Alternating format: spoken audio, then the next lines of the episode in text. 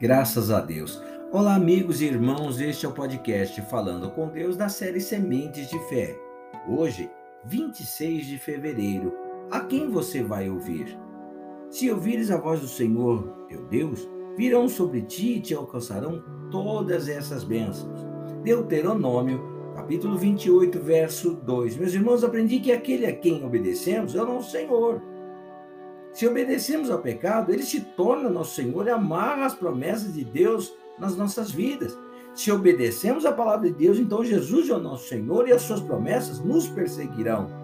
Por mais difícil que seja, por mais sacrifício que exija, vale a pena dar a ouvir a palavra de Deus.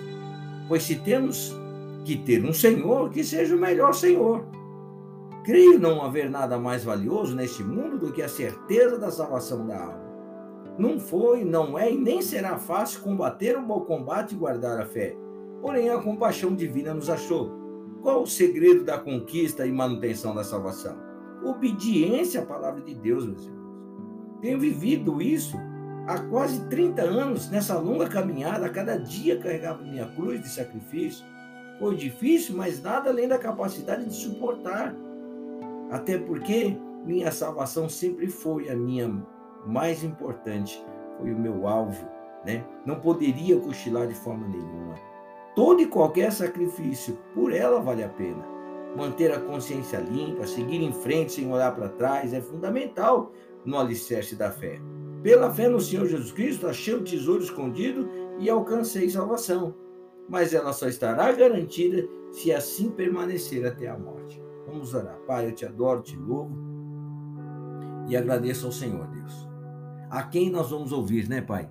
Todos os dias são muitas vozes que ecoam ouvido dentro e querendo nos aliciar, querendo nos enganar, querendo nos fazer retroceder, querendo nos paralisar, querendo tantas coisas, Deus glorioso. Mas uma só é importante: obedecer, ouvir e obedecer a tua palavra, a tua voz, que nos trará conforto, alegria e mais do que tudo, Pai querido a honra de sermos chamados filhos do Senhor aqui e por toda eternidade com a salvação que vem de ti.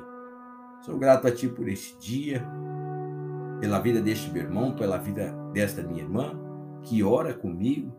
Peço ao meu Deus pelo dia, pelos projetos, pela família, pedindo proteção e bênçãos, meu Pai, abrindo os caminhos para o teu povo, glorificando e exaltando o teu nome, Pai. Seja para glória e louvor do teu nome essa honra e essa vitória. Assim eu oro, desde já lhe agradeço, meu Deus. Em o nome do Senhor Jesus Cristo. Amém. E graças a Deus. Olha, meu irmão, escolha obedecer irrestritamente a palavra de Deus para garantir assim a sua salvação. Que Deus te guarde, que Deus te abençoe, que Deus te proteja em nome do Senhor Jesus Cristo.